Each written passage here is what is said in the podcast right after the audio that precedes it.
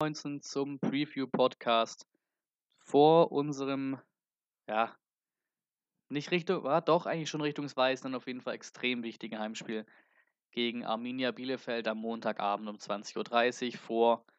Ich habe jetzt die PK noch nicht geschaut, vielleicht wird da was gesagt, aber ich denke mal, dass die Bude so ziemlich ausverkauft sein wird. Vielleicht noch ein paar Resttickets, aber an sich wird das Ding, glaube ich, wie der HSV ja auch ausverkauft sein. Ähm, und ja, es ist einfach die Möglichkeit oder einfach die, der Zwang, an Bielefeld dran zu bleiben, beziehungsweise aktuell noch eher sich ein bisschen mehr, mehr Raum oder halt den HSV nicht rankommen zu lassen oder vielleicht sogar noch Heidenheim. Vierter Heidenheim 38 Punkte, dritter Hamburg 41 Punkte, wir haben 44 als Zweiter und Bielefeld ist 6 Punkte weg mit 50 auf dem ersten Platz. Also sollte Bielefeld tatsächlich bei uns gewinnen, was ich nicht hoffe und auch nicht glaube, beziehungsweise, ja, ist vielleicht doch eher ein, eher ein bisschen mehr, einfach nicht, äh, einfach nicht hoffen, dass es tun, ähm, weil die ja auswärts ziemlich stark sind. Ähm, dann sind die halt, ja, dann kannst du denen gratulieren für den Aufstieg. Fertig aus, dann kannst du denen gratulieren für den Aufstieg. Ist leider einfach so. Dann kannst du denen gratulieren. Dann haben die 51, äh, 51, äh, 53 Punkte und sind weg. So, dann haben wir nämlich sieben Punkte auf, nee, das habe ich davon eine Scheiße, neun Punkte Abstand auf die, so sechs Punkte spielen, dann sind, dann sind die weg, wenn die, wenn die gewinnen bei uns. Dann sind die aufgestiegen. Fertig. Und der HSV spielt gleichzeitig zu Hause gegen Jan Regensburg. Wir haben uns auch, ja, keine Glanzleistung, haben uns ein bisschen schwer getan, aber haben sie halt an sich verdient besiegt. Ich gehe jetzt mal davon aus, dass der HSV jetzt nicht noch das nächste Spiel am Stück verliert. Ich glaube, jetzt seit drei Spielen nicht mehr gewonnen. Ähm, also so eine kleine Mini-Krise, sage ich jetzt mal. Ähm, bei uns läuft es ja eigentlich an sich gut, nur halt diese dumme Auswärtspleite in Fürth erinnert wieder ein bisschen böse an alte Zeiten. Ähm, deswegen gehe ich mal einfach davon aus, dass der HSV gewinnt. Dann sind die wieder punktgleich mit uns. Heidenheim spielt zu Hause gegen Karlsruhe, das ist auch möglich, dass die gewinnen, haben die 41 Punkte, hängen immer noch drei Punkte oder hängen uns dann drei Punkte am Arsch, sollten wir nicht oder sollten wir verlieren. Ne? Also es ist eigentlich Sieg schon Pflicht beziehungsweise darfst du auf jeden Fall nicht verlieren. Denn wenn du verlierst, ist der HSV wieder punktgleich mit dir und dann geht die ganze Chose wieder von vorne los, haben ein besseres Torverhältnis und zack, sind wir auf Platz 3. Also das Spiel wird extrem, extrem wichtig. Muss auch eigentlich eine Leistungssteigerung kommen im Vergleich zu Bielefeld, äh, zu, im Vergleich zu Fürth aus. Also auch wenn man da sagen muss, dass die erste Hälfte alles andere als schlecht war. Du musst eigentlich 2-0 führen durch Riesenchancen, spätestens den Elfmeter musst bekommen und dann 1-0 führen. Und dann fängst du halt zwei dumme Tore und dann war es am Ende so ein, bös gesagt, so ein Tim Walter typisches VfB-Auswärtsspiel. Ist halt, ja, absolut scheiße gelaufen, wenn man dann ne, auch noch vor Ort war. Doppelt und dreifach nervig. Ich gehe jetzt hier mal ganz spontan die Saison von äh, Bielefeld durch. Auswärtssieg, Auswärtssieg, Auswärtssieg, Auswärtssieg, zu Hause unentschieden gegen HSV, Auswärtssieg, Auswärtssieg, Auswärtssieg. Haben sie mal Pauli verloren. Dann, das müsste ein Testspiel sein, vermutlich. Dann Auswärtssieg bei Pauli. Ne, es ist auch nochmal ein Testspiel.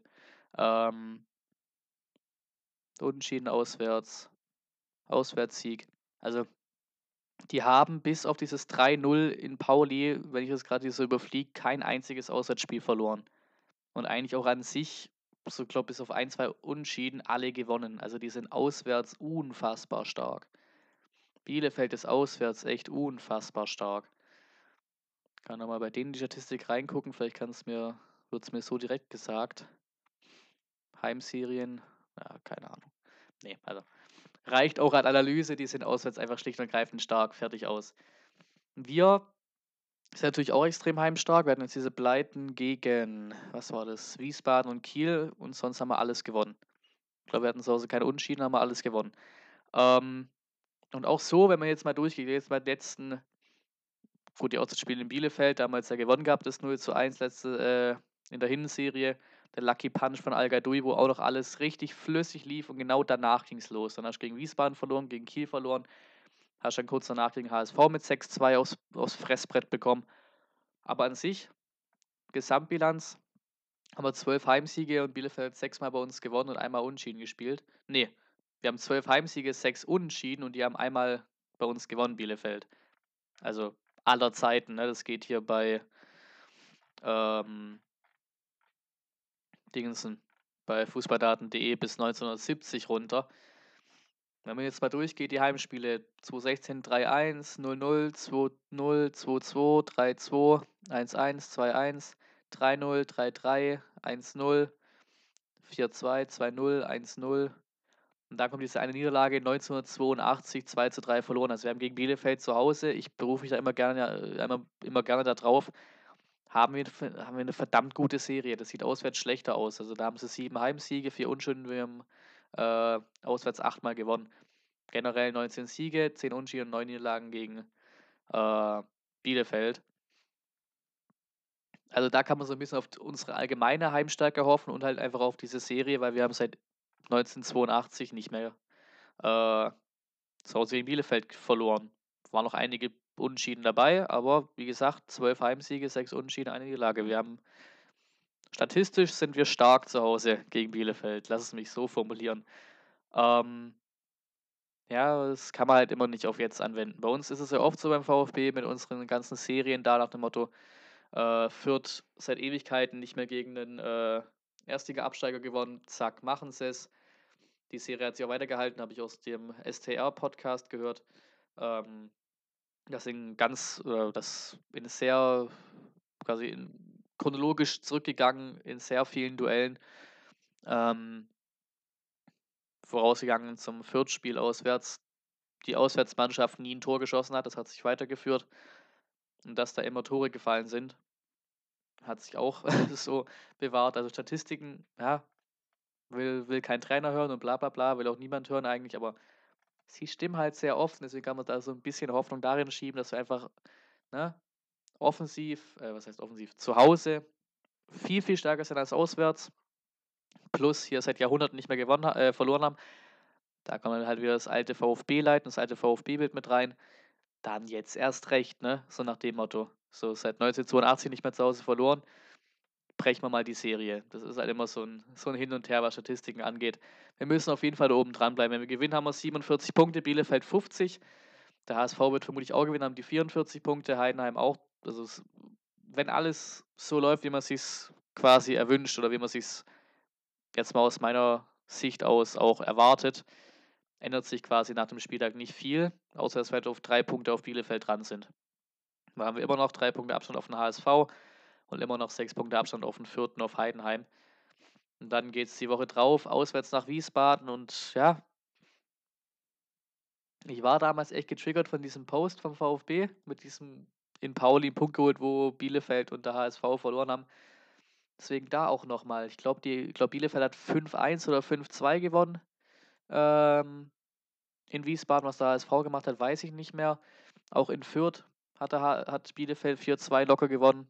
Ähm, selbst Hannover hat 3-1 gewonnen Fürth. Da nehme ich mir immer gerne diese Vergleiche raus nach diesem bescheuerten Post. Und dann, na, nächste Woche spielt dann äh, am 13. März Kräuter Fürth gegen Hamburg, Freitagabends. Wir spielen Sonntag, spielt Kräuter Fürth gegen Hamburg. Ne? Hätte ich jetzt generell nichts ergeben, dass Fürth nochmal gegen einen, da ist ja kein Bundesliga-Absteiger, aber einen Bundesliga-Aspiranten äh, gewinnt.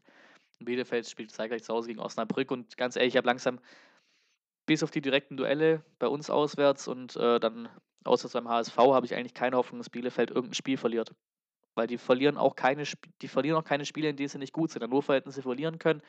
Gegen Wiesbaden, ja, hätten sie nicht unbedingt verlieren können, aber sie nicht, ja, nicht überragend. Aber sie gewinnen halt ihre Spiele. So einfach ist die Spiele, wo sie gut sind, gewinnen sie überragend mit irgendwelchen 5 zu 2 oder 6-0 gegen Regensburg zu Hause. Und die Spiele, die sie nicht so gut sind, verlieren sie erstmal nicht. Aber ich glaube auch eine Unschieden ist schon gefühlt ewig her bei, bei Bielefeld, wenn ich es richtig im Kopf habe. Aber selbst die nicht so tollen Spiele gewinnen sie halt einmal mit 1-0 oder sowas gegen Hannover zwei Wochen in Folge. 1-0 gegen Hannover, danach 1-0 gegen Wiesbaden. Also die sind jetzt auch nicht die kommen jetzt gerade auch nicht mit einer überragenden Senationsphase und spielen überragenden Fußball gerade.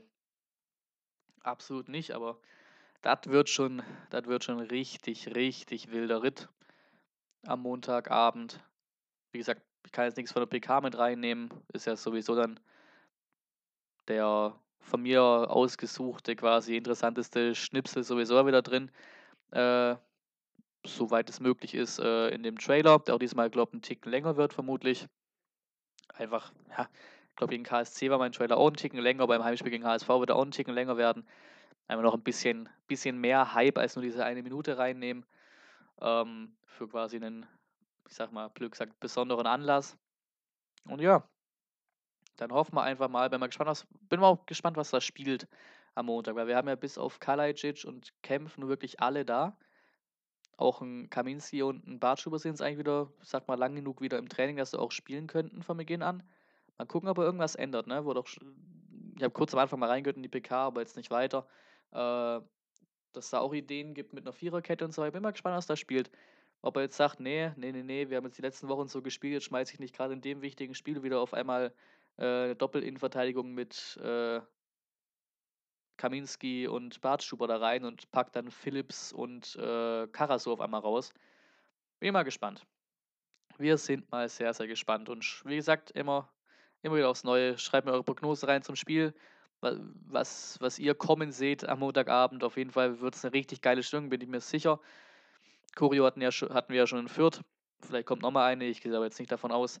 Auf jeden Fall wird es eine richtig fett geile Stimmung, weil jetzt braucht es das Team oder braucht es allgemein die Tabellensituation, dass wir jetzt mal richtig Vollgas geben. Montagabend, ja, hätte es einen anderen Tag aussuchen können, aber Flutlichtatmosphäre ist auch nicht schlecht. Volle Hütte. Dann eins, zwei, drei Spieltage später kommt dann der HSV zu Hause Montagabend. Da ist ja schon ausverkauft.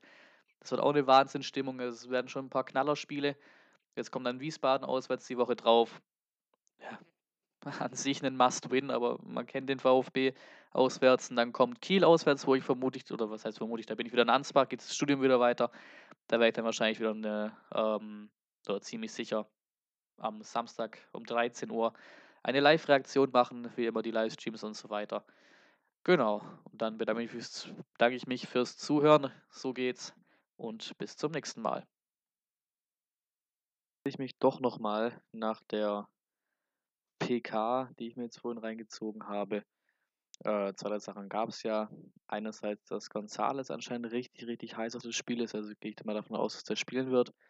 Andererseits, dass auch ein Bartstuber gut möglich ist, dass er spielt. Vermutlich wird man eher sagen, als Ersatz für Philips. Und ähm, dass 51.000 Tickets verkauft sind bisher, was für Montagabend richtig stark ist, aber ich ging jetzt mal, gut, ist halt auch blöd gesagt nur Bielefeld, wenn man halt diesen HSV-Vergleich hat. Ähm, deswegen HSV jetzt schon alles ausverkauft ist nach gefühlt einer Woche oder sowas direkt. Ist halt nochmal ein anderer Club, ein anderes Standing, natürlich logisch. Aber 51 ist ja für Montagabend auch schon krass. Mal gucken, wie viel noch dazukommen. Wir haben jetzt ja Freitagabend. Äh, werde ich das hier aufnehmen. Genau. Und was ich sonst nie gemacht habe, was ich jetzt mal machen will, ähm, ist so die Aufstellung, die ich nehmen würde gestartet hinten von Kobel natürlich. Dann würde ich einmal da, dabei bleiben bei diesem quasi im Angriff Dreierkette, in der Verteidigung Fünferkette. Dann der linke Wingback macht Silas, klar. Der hätte jetzt in Fürth das eine oder andere Ding machen können, aber der war halt an jeder Torchance oder jeder Toraktion von uns war der beteiligt. Diese, dieses Tempo kann ihm keiner nehmen, also in Sachen Chancenkreierung ist er unfassbar wichtig. Deswegen würde ich ihn trotzdem weiter beibehalten. Alternativ sehe ich da auch mal einen Sosa. Der ist halt ja, defensiv ein bisschen anfälliger, ist halt das, das, das Problem. Aber an sich ist es halt einer, der, kann ich schon vorwegnehmen, dass ich Gomez vorne stürmen lassen würde, ähm, der halt im Spiel zehn Flanken bringt. Acht davon sind scheiße, aber halt zwei davon sind richtig gut und eine davon kann Gomez dann reinnetzen. Das Potenzial ist halt immer da, aber vielleicht ist es dann auch eine Einwechslungsidee, wie auch immer, Sousa starten lassen, Silas einwechseln oder sowas. Kolinov auf links ist auch eine Idee, den hatte ich aber auch auf rechts überlegt. Dann in, bleibt man aber bei, bei Stenzel, ne, äh, Philipp Schrägstrich Bartstuber und dann ähm, Karasor. Über Kaminski wurde quasi gar nicht gesprochen, obwohl der auch scheinbar wieder so mehr oder minder fit ist, aber gut, das ist ja logisch, der da äh, eine ewig lange Verletzung hinter sich mit sechs Monaten, glaube ich, dann. Seit dem ersten Spiel gegen Hannover hat er die. Ähm, und dann rechts ist halt die Frage, wie sie halt fit sind, Massimo oder halt vielleicht ein Kolinov oder vielleicht auch sogar ein Castro als rechter Wingback. In der Mitte dann, jetzt haben wir dann ähm, sechs Leute, also noch vier Positionen übrig. Wenn ich jetzt gerade richtig rechne, oder? Weil dann könnte ich nämlich auf ein Problem stoßen. Ich muss mal noch kurz durchgehen. Ähm, da haben wir auf jeden Fall dann Mangala und Endo. Im ZOM dann oder halt noch die Davi im Mittelfeld und dann vorne würde ich Gomez und Gonzales stürmen lassen. Muss aber gerade überlegen. Das kommt, glaub, auf mehr als elf Leute. Ich das gerade nochmal noch mir durch den Kopf gehen lasse, kommt es auf mehr. Wir haben Kobel, wir haben Silas, wir haben Stenzel, wir haben, ich schreibe mal Bartstuber hin. Dann haben wir Massimo. Wir haben, ja genau, äh, Carasso natürlich noch. Dann haben wir Mangala, Endo, Davi, Gomez, Gonzales.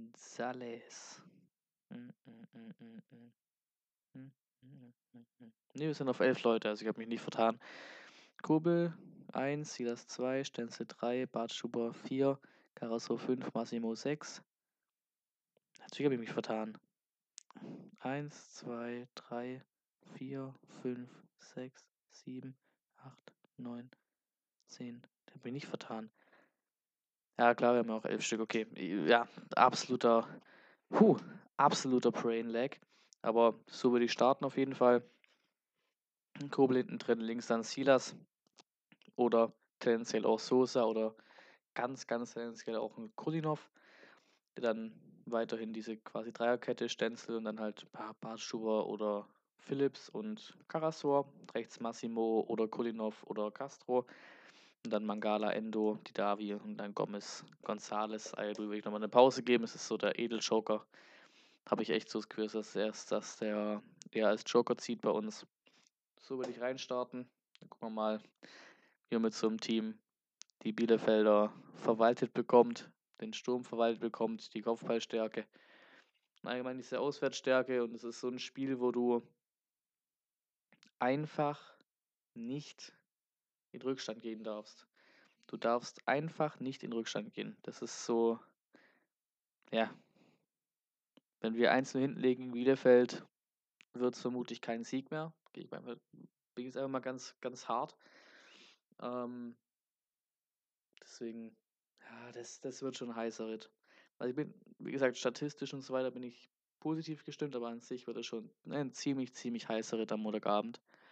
Ähm, Jetzt auch gerade vorhin, wenn ich jetzt hier spontan noch drin habe, mit Freitagabend, ballert hier einfach mal Wiesbaden 6 zu 2 auswärts bei Osnabrück rein. Gegen die spielen wir nächste Woche zu Hause. Da kommt auch noch dann ja, natürlich der Preview-Podcast dann zu dem Spiel.